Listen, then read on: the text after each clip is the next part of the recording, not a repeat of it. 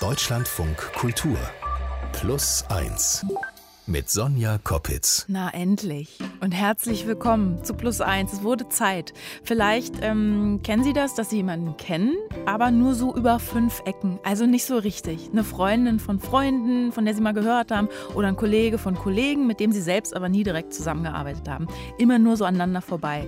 So jemand ist heute mein, mein Gast für mich.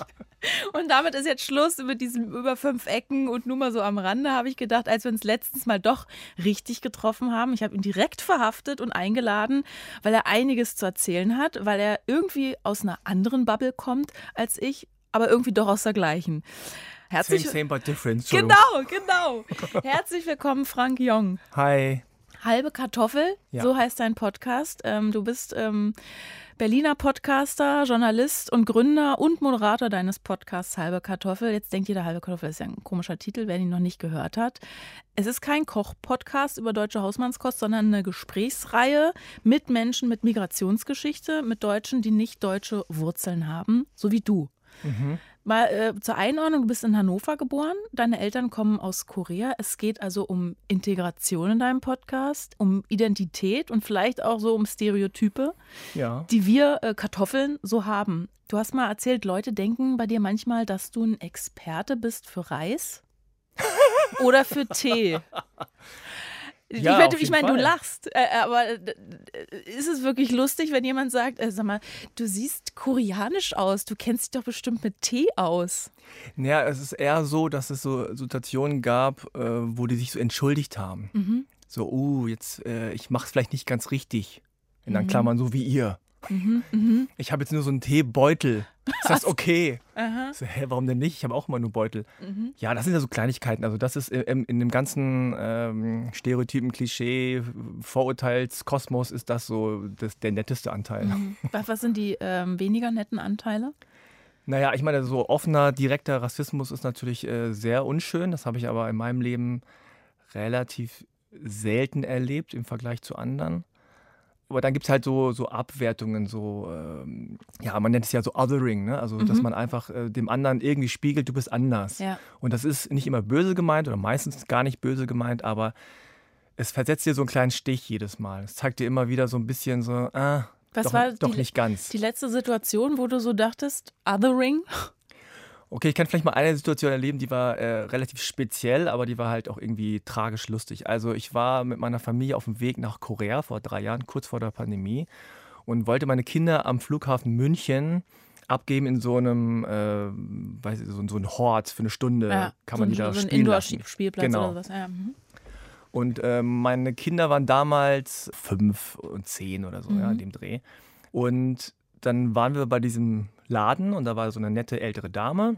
Äh, und die hat dann gesagt, ja, herzlich willkommen und ich bräuchte mal ihren Perso. Dann habe ich ihr einen Perso gegeben und dann hat sie so drauf geguckt und gesagt, ja, und wo kommen Sie denn eigentlich her? Mhm. Also die klassische Frage. So. Ja. Und ich denke so, okay, also die Frage ist eh schon so ein bisschen so, hm, aber sie hat meinen Perso in der Hand. Ja. Also sie hat alle Informationen. da steht drauf, Geburtsort Hannover. Mhm. Und dann. Deutscher ich, geht's ja gar nicht. Ja, dann hatte ich kurz so einen Moment von, oh, was, was sage ich jetzt? Also es ist oft so dieses, werde ich jetzt äh, sauer und werde ich jetzt frech? Nee, mhm. ich will mhm. meine Kinder abgeben. Awkward, alle gucken mich an. Mhm. Wie reagiert er? Äh, Gehe ich drüber hinweg? Ist auch irgendwie so, mache ich auch nicht mehr so gerne. Dann habe ich so einen Mittelweg gewählt und habe dann gesagt, so passiv-aggressiv, ja, aus Hannover. Und habe so auf den Perso gezeigt. Ja. Und dann hat sie gesagt, ja, ja, ja, ja. Und ich dachte, damit wäre die Sache erledigt, weil sie ist immerhin am Flughafen. Mhm. Ja? Und dann sagt sie so, naja, also, ich meine, so eigentlich. Ich dachte so, krass, also wie klischeehaft kann man denn sein am Flughafen? Mhm. Und dann sage ich so, ja, immer noch Hannover. Und dann dachte ich, damit ist die Sache erledigt. Ja, ja man merkt es vielleicht, so ja. unterschwellig. Und dann sagte, naja, weil sie doch so. Und ich denke, weil sie so, was, was? Und dann geht sie mit ihren äh, Fingern so an ihre Augen und macht, naja, weil sie doch so Augen haben. Und zieht so Schlitzaugen. Mhm. Und da wusste ich nicht mehr, was ich sagen sollte. da war ich echt zwischen, ich kann es nicht glauben und äh, ich werde jetzt richtig sauer gerade. Und dann bin ich einfach drüber hinweggegangen und habe dann gesagt, ja, okay, also wir sind auf dem Weg nach Korea.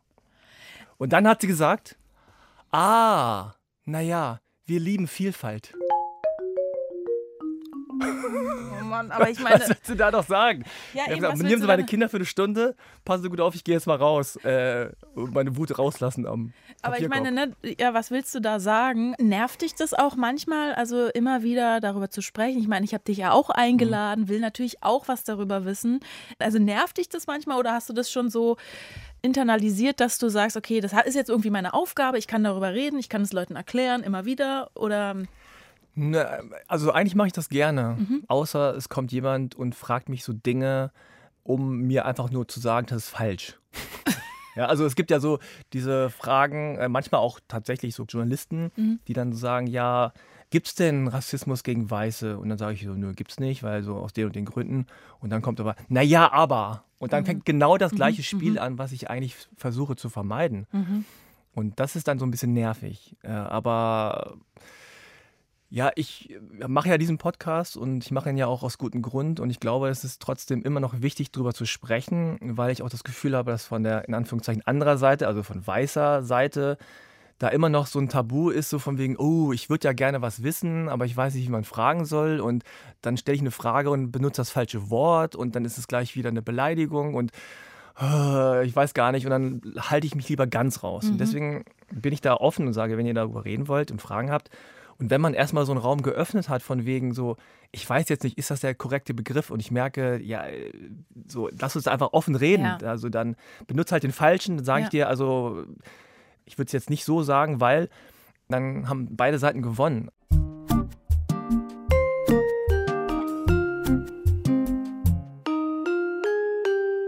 Von wegen plus eins, plus zwei kann man ja sagen. Mein heutiger Gast Frank Jong ist 46 äh, Schon seit fast. Fast? Bald. Bald. 45. Äh, ist seit 22 Jahren bist du mit deiner Frau zusammen, richtig? Ja. Was ich alles weiß, hast du mir gesagt. ähm, und oh. ihr habt zwei Kinder gemeinsam, 13 und 7. Wir haben ja gerade schon über das Thema Herkunft gesprochen. Das kann ja auch ein Spannungsthema sein über Generationen hinweg. Erkennst du dich in deinen Kindern wieder, so wie sie jetzt aufwachsen mit äh, Dingen, die, mit denen Sie vielleicht in der Schule konfrontiert sind oder vielleicht auch nicht? Mm, also ich bin ja in Hannover, beziehungsweise in einem Vorort von Hannover aufgewachsen, in einem Haus mit Garten, mm, typische so, so westdeutsche Vorstadt-Idylle, sag ich mal. Also so von den, von den äußeren Strukturen ist es äh, sehr unterschiedlich. Mhm. Mm, und ich glaube... Also deine Kinder werden jetzt in einer Großstadt, äh, genau, in groß Berlin, in Berlin, ja. Prenzlauer Berg. Ja, mhm. es ist doch anders. Äh, natürlich bin ich mehr wie meine Eltern, als mir bewusst war am Anfang der Elternschaft. Ja. Man will doch nie werden wie seine Eltern, oder? nee, eigentlich nicht, aber naja, dann äh, kommen natürlich auch doch so Charaktereigenschaften durch, wo man sagt, so, ah, das war eigentlich okay von meinen mhm. Eltern. Und natürlich manche auch, die nicht okay waren. Aber also meine Frau ist eine weiße Deutsche, so kann man es mal sagen. Und äh, sozusagen allein das ist schon anders. Mhm. Und meine Kinder haben ja auch ihre Oma und Opa und dann noch eine Oma und noch äh, äh, Tanten und Cousinen hier. Das hatte ich ja auch alles nicht. Ah, ja. mhm. äh, beziehungsweise in Korea hatte ich das, aber nicht in Deutschland. Mhm. Das war deswegen so vom Äußeren betrachtet ist es sehr unterschiedlich, aber natürlich meine Tochter, die ja halb halb ist, also ein bisschen asiatisch aussieht, hat auch schon Sachen gehört in der Schule, sehr soft, aber dann auch schon so wie bist du ein Chinese oder sowas. Das hat die auch schon gehört. Mhm. Aber auch, glaube ich, so das innerfamiliäre ähm, Dasein ist anders. Also bei mir wurde schon klassischerweise nicht viel geredet, äh, nicht viel über Gefühle geredet. Also meine Eltern sprechen zwar ganz gut Deutsch, aber ähm, wir haben im Grunde keine richtig gute gemeinsame Sprache, weil ich Ach spreche so. nicht besonders gut Koreanisch. Ach so meinst du. Und wenn man mhm. dann natürlich auf eine tiefere Gesprächsebene kommt, wo es um Gefühle geht und da ist eine andere Sprache. Mir geht es dann mhm. so, schon im Englischen geht es mir so, obwohl ich jetzt mhm. würde ich sagen, Englisch ist vielleicht noch die Sprache, die am besten sprechen neben Deutsch. Meinst du das, dass es dann so schwierig ist, über Emotionen zu sprechen? Ich meine, die kommen ja sowieso aus einer ganz anderen Welt. Mhm. Also die sind mit Anfang 20, äh, Ende der 60er, Anfang 70er nach Deutschland gekommen, also auch getrennt. Äh, also da waren sie noch nicht zusammen. Und ich meine, da gab es kein Internet, da gab es nichts, äh, was irgendwie sie vorbereitet hat. Mhm. Äh, es gab, glaube ich, noch nicht mal deutsch-koreanische Wörterbücher oder so, ja, sondern also das ist wirklich noch ein richtiger Kulturschock gewesen. Das heißt, irgendwann relativ schnell war es so, dass ich meinen Eltern überlegen war in bestimmten Dingen, also sprachlich. Oder die konnten mir auch bei vielen Sachen gar nicht helfen. Mhm. So. Und gleichzeitig habe ich natürlich dieses typisch koreanische ähm, Familiending. Also in Korea sagt man eigentlich immer so Uri, also immer wir. Mhm. Also selbst wenn ich jetzt mit dir alleine sitze und sage auf Koreanisch mein Vater, sage ich halt unser Vater. Ach so. Also es ist immer eher so ein Kollektiv und ja. es ist immer so, wir denken an, an uns alle irgendwie immer. Mhm. Also ich habe auch, hab auch kein Taschengeld bekommen. Die haben gesagt, wenn du Geld brauchst, gebe ich dir Geld. Fand ich aber natürlich doof, weil die anderen haben irgendwie drei Mark gekriegt und ich denke, ich will auch irgendwie was sagen. Da würde mich jetzt mal interessieren. und wie machst du das jetzt? Ja, also meine Frau zum Beispiel ist ja ganz anders. Die sagt, ja, die müssen Umgang mit Geld lernen. Wir fangen an mit einem Euro pro Woche. Oder wenn sie älter ist, dann gibt es dann äh, die Option für das Kind, das soll sie dann selber wählen, monatlich oder wöchentlich. Und ich denke immer noch so ein bisschen, ja, ist, wenn sie Geld brauchen. Aber ich verstehe das natürlich, ich bin ja hier auch in Deutschland aufgewachsen, ich verstehe das schon, warum das sinnvoll ist, aber da clasht es natürlich schon ab und zu, dass man dann doch unterschiedliche Ansichten hat, obwohl mhm. ich hier geboren, aufgewachsen bin aber dann doch in der Kernfamilie relativ koreanisch in Anführungszeichen aufgewachsen bin mhm. und andere Werte oder andere ja, anderes Miteinander mitbekommen habe. Ich habe ja selber keine Kinder, aber ich stelle mir immer vor, dass wenn man Kinder bekommt, das ist ja ein wahnsinniger Einschnitt ins Leben. Ne? Da mhm. geht auf einmal ein ganz anderes Leben los. Man lernt sich vielleicht auch noch mal von der anderen Seite kennen. Ja, leider. Wieso leider? naja, man wird mit seinen, mit seinen Stärken, aber auch mit seinen Schwächen vor allem konfrontiert. Aha. Also alleine, wenn du sowas hast wie, oh, äh, deine, also unsere Tochter, man sagt dann immer so, ne, bei dem anderen so, oh, deine Tochter oder unsere Tochter hat das von dir. Guck mal, die wird immer so. Das ist genau wie bei dir. Aber wo ich eigentlich drauf hinaus wollte, man macht sich ja mhm. dann vielleicht auch so Gedanken über, was bin ich eigentlich, ja. wer bin ich eigentlich, was gebe ich weiter an meine Kinder. Hast du dir beim Vaterwerden, beim Vatersein auch nochmal ganz andere Gedanken gemacht über eben das Thema Identität? Ja, total. Also ich, ich, wie gesagt, ich spreche nicht besonders gut Koreanisch und das habe ich dann noch mehr bereut, weil mhm. ich natürlich gerne das irgendwie weitergegeben hätte, so in puncto Zweisprachigkeit. Und dann kommen so Sachen wie, ja, ich möchte gerne, dass sie, also gerade meine Tochter am Anfang, dass sie irgendwie Koreanisch lernt äh, oder äh, Kinderlieder singen kann oder äh, bestimmten Kontakt hat dann zu meinen Eltern und deren Zuhause und wie das da läuft mhm. und das koreanische Essen natürlich. Mhm das ist schon, schon noch wichtig, das irgendwie mitzugeben und dass sie auch schon checken, was das heißt. Irgendwie, Papa kommt aus Korea, aber dann doch nicht so richtig und so. Das war ja bei mir eindeutiger. Meine Eltern mhm. kamen direkt, kommen direkt aus Korea, aber bei mir. Und so halt verwässert es dann irgendwann, meinst du das so? Dass ja, es genau. verloren geht? Ich, ich, glaube, ich hätte das auch äh, total unter den Tisch fallen lassen können. Und dann werden die plötzlich, also jetzt so vereinfacht gesprochen, äh, in der Schule irgendwo angesprochen, von wegen, was ist denn bei dir noch mit drin so?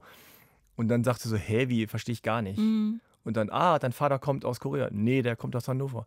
Und dann. Dann geht's wieder los. Ja, da kommen halt so Fragen bei ihr, die ich vorher vielleicht hätte beantworten können oder ihr mitgeben können. Mhm. Also so sehe ich das, dass ich meinen Kindern irgendwie so ein bisschen was äh, an die Hand geben kann, auch so Antworten, bevor die Fragen gestellt werden.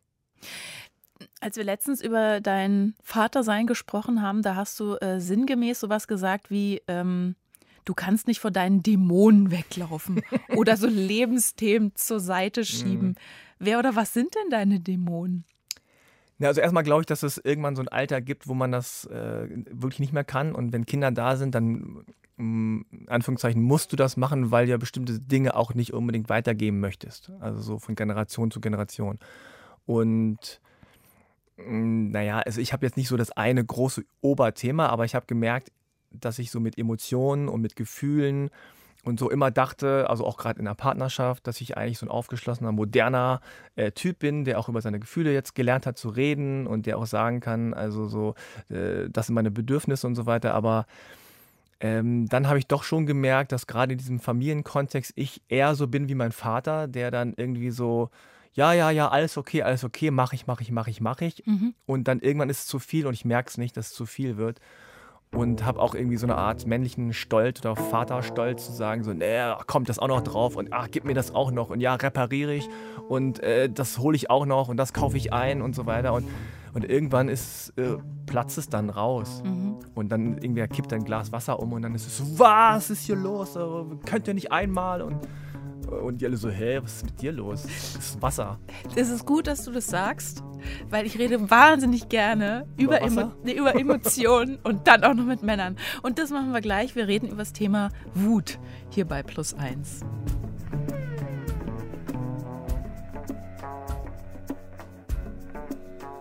Es gibt Dinge im Leben, würde ich jetzt sagen, mit meiner Lebensweisheit, die sind immer gleich. Meine These, Kinder sind toll, aber Kinder bringen einen manchmal auch zur Weißglut, also an die persönlichen Grenzen des Aushaltbaren. Du hast eben schon gesagt, Frank, dein Selbstbild so als cooler, aufgeschlossener Mensch, der hat sich geändert, als da auf einmal diese zwei Kinder äh, in euer Leben getreten sind. Du hast dich vorher, glaube ich, hast du mal gesagt, so für unkompliziert, locker, entspannt gehalten und dann sind da diese Kinder eben. Wann bist du das letzte Mal als Vater so richtig ausgerastet? Oha. Muss überlegen, heute? Nee, heute, heute ging eigentlich. Naja, also vor einer Weile war so eine Aktion, da war irgendwie Geburtstagsvorbereitung und so und ähm, also von meiner Tochter und mein Sohn hat dann irgendwie, keine Ahnung, wieder irgendwie was gucken wollen oder irgendwie so, so in der Richtung. Und mhm. da bin ich dann auch irgendwie also wenn ich sage ausgerastet, dann heißt es nur, dass ich dann so ein bisschen so wie so ein Ruppelstilzchen so, so ja, so, äh, Mann, immer so. Ja. Und dann äh, habe ich, also es ist tatsächlich mir unangenehm zu sagen, aber weil ich gerade Pizza vorbereitet habe, habe ich äh, so, eine, äh, so eine, so eine, wie nennt man das, so eine Soße, mhm. so eine Fertigsoße mhm. im Tetrapack. Ja. Äh, habe ich da so auf den Tisch gehauen. Okay. Ja. Mhm. Und ich dachte, Tetrapack hält. Aber an alle ZuhörerInnen, also es hält nicht. Und es hat, ist dann zerplatzt, also quasi wirklich explodiert. Oh, das ist ein schöner Effekt dann, oder? Also ja, und es Ruhe war dann. wirklich überall in der Küche. Mhm. Und es sah ehrlich gesagt aus wie so ein Blutbad. Das war schon doll. Aber Hast du dich da vor dir selbst erschrocken? Ja, vor allem vor dem Effekt. Und das war richtig so bildlich so, okay, don't, don't do that. Mhm. so, mhm. Weil es war überall und die Wände waren weiß eigentlich gestrichen gerade neu und bum, bum, bum, überall Flecken. Und das sah, es sah einfach schlimm aus. Du sagst über dich, du willst kein toxischer Mann sein. Toxisch ist ja jetzt ein, äh, ja, so ist ein geflügeltes mhm. Wort gerade. Und du willst kein, kein wütender äh, Mann sein, der so ein Machtgebaren so an den Tag legt. Ähm, aber wie, wie ich dich einschätze, bist du eigentlich auch meilenweit davon entfernt. Ist es nicht eine normale Reaktion, wenn die Kinder mal nerven, dass halt mal ein bisschen Tomatensauce durch die Küche fliegt? Oder fühlst du dich dann gleich schlecht irgendwie in dem Moment? Ja, das, da bin ich ja gerade dabei, das so ein bisschen zu eruieren, weil, also wenn ich so zurückgehe in meine Kindheit, Jugend, hatte ich das natürlich damals auch schon. Mhm. Also mein bester Freund erzählt immer, wie ich damals den Basketballkorb, also meinen eigenen, im Garten irgendwie zertreten habe, weil er zum ersten Mal gewonnen hat und äh, so. Aber die waren halt seltener. Diese Ausbrüche, die mhm. waren seltener und die, die die waren irgendwie auch, äh, wie soll man sagen, äh, nicht so, hat nicht so Konsequenzen gehabt, weil dann tritt sie gegen diesen Korb und dann wundert er sich und dann ist aber auch alle so, pff, okay, was ist mit ihnen los? Aber dann war es das auch. Aber mit Kindern ist es ja so, und ich glaube, die meisten Eltern können das nachvollziehen, diese Emotionsachterbahn, die ist ja jeden Tag so zack, zack, zack, zack, mhm. zack, also rauf, runter, rauf, runter, rauf, runter. So eine Sekunde denkst du so, oh, ich habe die schönsten, liebsten, tollsten Kinder der Welt, ich bin so voller Liebe und in der nächsten denkst du dir so, was zur Hölle. Hm. Aber weil du vorhin auch deine eigenen Eltern angesprochen hast und über das mhm. Thema, ihr konntet eigentlich gar nicht so über Emotionen mhm. reden, weil da die gemeinsame Sprache doch irgendwie gefehlt hat. Ähm, und du hast mir letztens auch erklärt, dass Wut und Aggression so in der koreanischen Kultur eigentlich gar nicht so stattfindet. Habe ich das richtig verstanden? Oder äh, naja, nicht so also, vorgesehen ist? In, inwiefern? Naja, stereotyperweise ist es ja schon so, dass in asiatischen Kulturen, aber jetzt in Korea vor allem dann auch ähm, sehr starkes Rollenverhalten da ist. Also mhm. du bist in erster Linie nicht Frank, sondern du bist in erster Linie dann in der Situation Vater von, Sohn von, äh, Freund von, Freundin von oder Schüler oder Lehrer oder so. Und in dieser Rolle gibt es bestimmte Erwartungen und diese Erwartungen äh, möchtest du dann auch irgendwie erfüllen. Mhm, aber ist das nicht immer so? Dass man ja in Beziehung zu anderen Menschen, also gerade eben, wenn man mhm. in einer Beziehung zu jemandem steht, sei es, ich bin die Mutter von oder die Freundin von, das. Ja, ich glaube, der Unterschied ist marginal, aber also hier ist es so, du bist dann Sonja und dann machst du was und dann machst du es so, wie Sonja es macht. Weißt du? Das ist ja dann hast du Sonja sozusagen zu allem, so du bist, keine Ahnung, du bist jetzt Türsteherin von einem Club mhm. und dann machst du es auf deine Art. Ja, so mit deiner Persönlichkeit. Ach so. so. Da bist du Lehrerin und machst so, okay, ich interpretiere den Job so wie ich. Und ich glaube, in, in Korea ist es schon, also jetzt äh, so vereinfacht gesprochen, ist es eher so, das ist die Rolle und das ist so die generelle äh, Erwartung an diese Rolle und die erfüllst du. Das heißt, musstest du erst lernen, ähm, wütend sein zu dürfen? Oder das irgendwie einzuordnen? Also, ich, was heißt lernen? Ich, zum Beispiel mein Vater ist so, immer wenn der wütend war, ist der halt in den Garten gegangen. Ja, bis heute eigentlich. Das, ist, ist eigentlich so, eine ganz gute äh, Strategie, oder? Und geht weg. Abreagieren. Und dann, keine Ahnung, baut er irgendwas. Aha, aha. so. Und meine Mutter ist schon auch äh, wütend geworden oder halt ist schon so eine, die auch dann, ähm, ich sage in Anführungszeichen, kämpft, also so äh, beim Bäcker oder so sagt so, nee, hier, es geht nicht und so. Das, das war immer die Rolle, Rolle von meiner Mutter. Mein Vater war eher so, äh, ach ja, ja, egal, egal, egal. Also, ich streite jetzt nicht. Also Harmonie, so. Also mhm. Ich gehe weg eher und so, lass es. Und meine Mutter war eher so ein bisschen so eine Kämpferin, so, nee, das lass mir nicht gefallen. Und ich habe irgendwie so beides verinnerlicht. Und äh, ich glaube natürlich schon, dass da, mit, ohne dass es jetzt so tiefenpsychologisch wird, aber natürlich generationsübergreifende, ich will nicht sagen Traumata gibt, aber bestimmte Dinge gibt, die von meinen Eltern übertragen worden mhm. sind. Und dadurch, dass wir nie darüber gesprochen haben oder sie nicht mit mir darüber sprechen, wird das nicht so verbal geäußert, aber es schwebt so unterschwellig mhm. halt mit. Also die haben natürlich auch Fluchterfahrungen, die haben auch ähm, ja, Kriegserfahrungen oder zumindest Erfahrungen, die sehr traumatisch sein können. Japanische Besetzung mhm. und äh, Nord- und Südkorea immer noch, also Krieg und alles, Armut. Äh, und das macht sie natürlich bemerkbar. Also ich kann bis heute kein Essen stehen lassen. Mhm. Meine Mutter ist auch so, die kocht natürlich zu viel, immer, weil mhm. es äh, muss immer zu viel sein. Und wenn was übrig bleibt, heißt es so, ist es keiner und dann isst sie das und mhm. dann. Aber ja. weißt du, was das Schöne ist, dass das dann doch auch wieder interkulturell ist. Ja. Weil auch in Deutschland ja. natürlich, ne, ich, ich lasse auch kein Essen stehen, weil mein Vater ist auch ein Nachkriegskind und meine Großeltern waren natürlich im Krieg mhm. und so, als es dann mhm. irgendwann Essen gab, war es immer wahnsinnig viel und sonntags gab es immer einen Braten. So, ne? mhm. ne? Und da wird nichts liegen gelassen. Ja. Und das ist dieses generationenübergreifende, es muss ja gar kein Kriegstrauma sein oder irgendein mhm. Trauma, aber das eine Generation, was der anderen weitergibt, das ist, glaube ich, überall auf der Welt so. Ja, auf jeden Fall. Nur du musst es halt irgendwie erkennen und äh, sozusagen bei mir jetzt kommt noch in Anführungszeichen die Schwierigkeit dazu, dass es so verschiedene Systeme gibt, in denen ich groß geworden mhm. bin. Also ich habe mhm. das koreanische kleine System zu Hause und dann kommt Schule und das deutsche System und äh, als Kind versuchst du dann so ein bisschen zu gucken, welches ist denn jetzt das Richtige? Oder die sagen das, aber ich krieg das mit und ich fühle mich aber so und jetzt sind die alle so. Und bis du erstmal erkennst, das ist Kultur, das bist du selbst, das ist äh, Prägung äh, und so weiter, das ist halt schwer, das mhm. alles auseinander zu klamüsern und, und zu gucken. Und das ist ja natürlich übergreifend bei allen so, ne, zu gucken, wer ist man und, und wie ist man erstmal auch dann zu checken, was haben meine Eltern überhaupt erlebt, wenn die gar nicht drüber reden. Mhm. Ja, das ist ja aber in Deutschland oft auch genauso. Dann die, so die, die Großväter oder die, die Väter, die sprechen dann über bestimmte Sachen nicht. Und das schwingt aber so mit, es ist so im Raum, es ist so unausgesprochen. Und das macht natürlich was mit einem. Mhm. Wir machen das, wir sprechen da gleich drüber. Und zwar kommen wir gleich nochmal zurück zum Thema Wut weil ich das so wahnsinnig gut finde. ich habe auch manchmal eine Wut in mir. Ähm, und da halten wir fest, jeder ist mal wütend, aber wo kommt so eine Wut her? Wie gehe ich mit der um, ohne dass ich jetzt dem nächsten gleich den Kopf einschlage? Da bekommen wir gleich eine Antwort drauf. Plus eins. Die Antwort. Die kommt heute von Emotionscoach Carlotta Welding. Sie ist Autorin des Buchs Fühlen lernen und sagt, hey, Wut ist toll. Hallo Carlotta. Ja, hallo. Bevor wir zur heutigen Frage äh, kommen, was ist denn Wut überhaupt und was ist daran toll? Ja, also Wut ist eine wahnsinnig wichtige Emotion, die eintritt, wenn unsere Grenzen überschritten worden sind oder unsere Werte verletzt. Und die versieht uns mit einer wahnsinnig hohen Kraft. Also das nennt man auch das High Arousal, die hohe Erregung. Und diese Kraft können wir dazu nutzen, die Menschen um uns herum zu verwarnen, damit die das eben nicht nochmal machen. Okay, das haben wir eben ja schon mal besprochen, Frank und ich im Zusammenhang mit Kindern. Also High mhm. Alert, da ist eine Warnung an die Kinder mal äh, vielleicht dran in der einen oder anderen Situation. Äh, was wir uns fragen, darf man dann seinen Kindern gegenüber Wut zeigen? Ja, unbedingt. Also jedes Gefühl, was wir haben, vor allem die negativen, die müssen wir irgendwie rauslassen, weil sonst werden wir krank. Natürlich heißt das nicht, dass wir äh, ja, unserem Kind eine Ohrfeige geben sollten oder ähm, irgendwas zerstören sollten. Aber es ist ganz wichtig, dem Kind vorzuleben, wie wir auf eine gesunde Weise mit unserer Wut umgehen.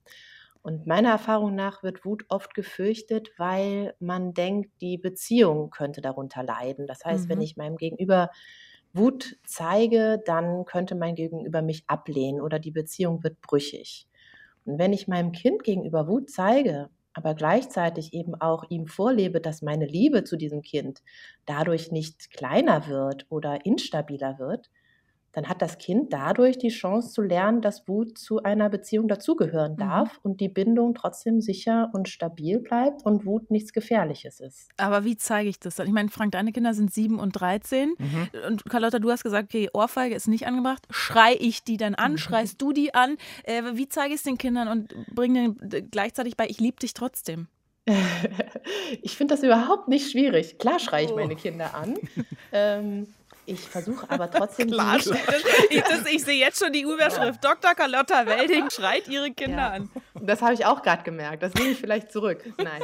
Ähm, ich, glaube, ich glaube, das ist total normal und ich glaube, es ist auch total gesund zu schreien, wenn man wütend ist, mhm. beziehungsweise dass die Stimme lauter wird, wenn man wütend ist, ist vollkommen gesund. Ich halte es eher für bedenklich, wenn ich sehr wütend bin, weil mein Kind mir Kakao über meinen Computer geschüttet hat und ich in einem, in einem so ruhigen, säuseligen Ton ähm, dieses Kind verwarne, das bitte nicht nochmal mhm. zu tun.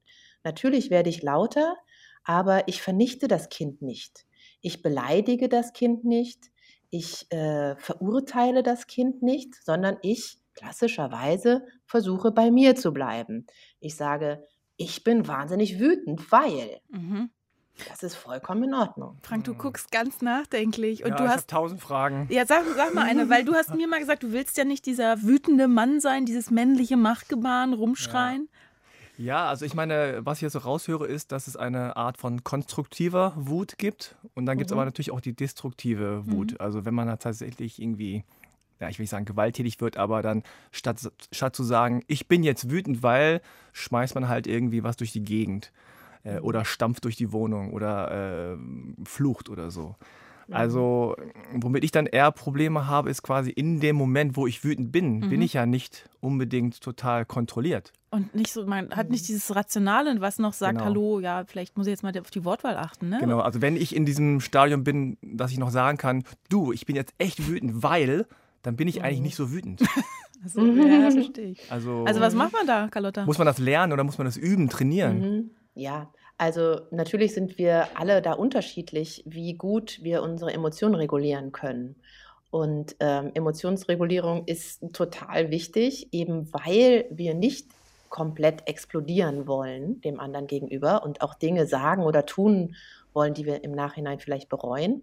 Und wenn man von sich weiß, dass man damit vielleicht ein Problem hat, also dass man eben vielleicht Dinge tut, Sachen rumschmeißt, die, die man eigentlich nicht so gerne tun würde, mhm. dann muss man das ein bisschen üben. Und äh, der erste und ganz einfachste Schritt ist äh, Zeitpuffer einbauen. Mhm. Ich weiß, auch dafür braucht man bereits ein gewisses Maß mhm. an ähm, ja, Distanznahme zu sich selbst in diesem Moment. Das heißt, ich muss spüren, oh Gott, ich bin jetzt gerade so, gleich schmeiße ich wieder was rum. Aber man schafft es trotzdem mit, ein, mit einem kleinen äh, Maß an Selbstreflexion dann ein paar Sekunden vergehen zu lassen, mhm. wenn es nur eine ist, einmal durchzuatmen und dann schmeißt man vielleicht nichts, sondern wird eben nur laut. Mhm. Ja, das heißt also, diese Zeit ist eine enorme Hilfe, die Selbstregulierung ein bisschen ähm, in Gang zu bringen. Mhm. Ich habe da ein Mantra für solche Situationen. Ich sage mir dann immer, zwischen Reiz und Reaktion ist immer ein Raum. Ja, sehr schön. Okay, das sage ich mir auch nächstes aber, Mal. Aber, aber zum Thema ähm, nochmal, dass man das vielleicht auch gar nicht so gelernt hat oder unterschiedlich gelernt hat, dass man wütend sein kann oder wie man äh, wütend ist. Was passiert, wenn ich Mut nicht, äh, Wut nicht rauslasse? Ähm, Wut darf nicht runtergeschluckt werden, darf natürlich aber auch nicht, gerade wenn man eben äh, zu einer zu wenig Emotionsregulierung neigt oder zu keiner sehr starken Emotionsregulierung neigt, darf natürlich auch nicht einfach 100 Prozent eins zu eins wiedergegeben werden. Mhm. Das heißt, das Wichtige auch ist, dass wir die Wut da rauslassen, wo sie hingehört. Das ähm, ungesunde mhm. Muster mhm. ist dieses Beispiel von, ich kriege Ärger von meinem Chef werde von meinem Chef vielleicht angeschrien, komme nach Hause, schreie meine Kinder an. Ne? Klassisches Muster, komplett ungesund, destruktiv, zerstörerisch für alle Beteiligten. Immer nach unten das heißt, treten sozusagen. Genau, also wenn ich wütend bin, dann lasse ich es bitte daraus, wo es hingehört, an, der, an die Ursache und am besten in einer Weise, äh, wo der andere nicht sein Gesicht verlieren muss und nicht an Wert verliert und ich auch noch nach fünf Minuten zu hm. dem stehen kann, was ich getan habe. Ja, das war äh, genau die Frage, die ich eigentlich stellen wollte, weil manchmal ist es ja gar nicht so einfach zu erkennen, dass man überhaupt wütend ist. Mhm. Also mhm. ähm, ich habe es schon manchmal so, dass ich dann plötzlich explodiere oder laut werde oder wütend bin und weiß in dem Moment gar nicht, mhm. Moment, so schlimm war jetzt diese eine Aktion ja gar nicht. Mhm. Anscheinend war da schon irgendwie vorher äh, irgendwas, was sich mhm. aufgestaut hat, aber ich habe es selber gar nicht so richtig gecheckt. Also wie mhm. kann man das üben, dass man vorher schon selber merkt, so, oh, warte mal, ich bin mhm. gerade nicht gut drauf oder das hat mich ja. jetzt gestört. Äh, also, das, dass ich das dieses, nicht aufstaut. Dieses wegen einer Kleinigkeit explodieren, mhm. das ist häufig ähm, ein Phänomen, was eben auftritt, wenn ich ähm, zu lange auf meine Bedürfnisse äh, nicht geachtet habe. Das heißt, ähm, darüber weggegangen bin, erduldet habe, Augen zugedrückt habe, fünfe gerade habe sein lassen. Das heißt, äh, regelmäßig und immer wieder ähm, den ganzen Tag über schauen, will ich das gerade wirklich, ist das gerade gut, äh, entspricht das meinen Werten, meinen Vorstellungen, meinen Wünschen, meinen Bedürfnissen. Wenn ich das regelmäßig halbwegs schaffe zu beurteilen und dann nochmal kurz in mich zu gehen und das eben vielleicht auch zu korrigieren dann muss ich auch nicht abends wegen einer Kleinigkeit explodieren. Mhm. Also könnte man das weiter ähm, spinnen und sagen, regelmäßig ein bisschen an der richtigen Stelle wütend sein, auch ja. mal die Kinder anschreien, wenn der Kakao über den Tisch fliegt, damit sich nicht ein großes Fass voll Wut anstaut, was sich dann möglicherweise über den Falschen ergießt. Absolut richtig zusammengefasst, ja. Mir hat mal jemand gesagt, diesen schönen Satz, den ich mir erst versuche zu merken, nutze die Wut, solange sie noch klein ist. Ah, ja. schön. Mhm. Das finde ja. ich eigentlich ganz gut. Klappt nicht immer. Total. Aber ja, genau. Plötzlich ist sie so groß. Zack, da ist sie. Die Antwort von Emotionscoach Dr. Carlotta Welding ähm, auf die Frage, darf ich meinen Kindern gegenüber Wut zeigen? Ja. Vielen Dank, Carlotta, und bis bald. Sehr gerne. Tschüss. Bis bald. Tschüss. Hm. Ja, und jetzt? Entscheidung. Als ich ein bisschen kleiner war, da dachte ich immer, warum trinken Erwachsene immer noch Schorle? Warum kein puren Saft? Ich heiße Alma und bin zehn Jahre alt. Eigentlich habe ich ganz wenig Saft getrunken, entweder Milch oder Wasser. Aber das ist ja auch ein bisschen öde, weil meine Eltern wollen natürlich auch mal Saft trinken. Aber dann möchte ich das natürlich auch. Aber dann sagen immer, nein, nur einen kleinen Schwupps. Das war an meinem fünften Geburtstag. Und da hat meine Mutter, sie entscheidet sich immer selber sehr viel für aufregende Sachen. Und da hat sie mir auch mal puren Saft gegeben. Das war ein ganz neues Gefühl. Es war Orangensaft das so, so einen intensiven Geschmack hat und nicht immer nur so trübes Wasser mit einem kleinen Schwupps Saft.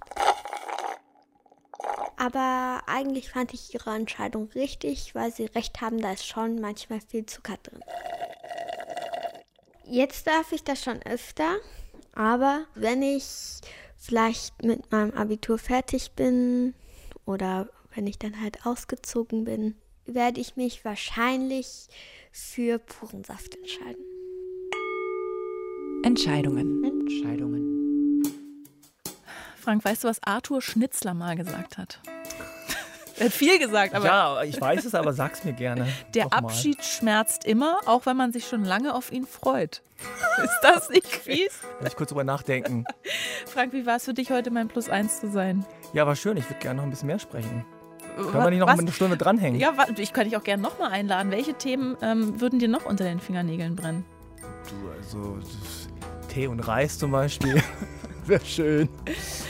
Also Frank, ich danke dir auf jeden Fall für den Besuch. Ähm, wünsche dir ganz viele neue Hörer und Hörerinnen für deinen Podcast Halbe Kartoffel. Dankeschön. Tschüss. Ja, ciao. Apropos Podcast, hören Sie auch gerne in unseren anderen Plus 1 Podcast rein. In unserer Geschichte der Woche nämlich geht es um Micha, der in der Nachkriegszeit als Waisenkind in der DDR aufwächst und als Teenager eine, ja kann man sagen, geradezu unwahrscheinliche Reise unternimmt.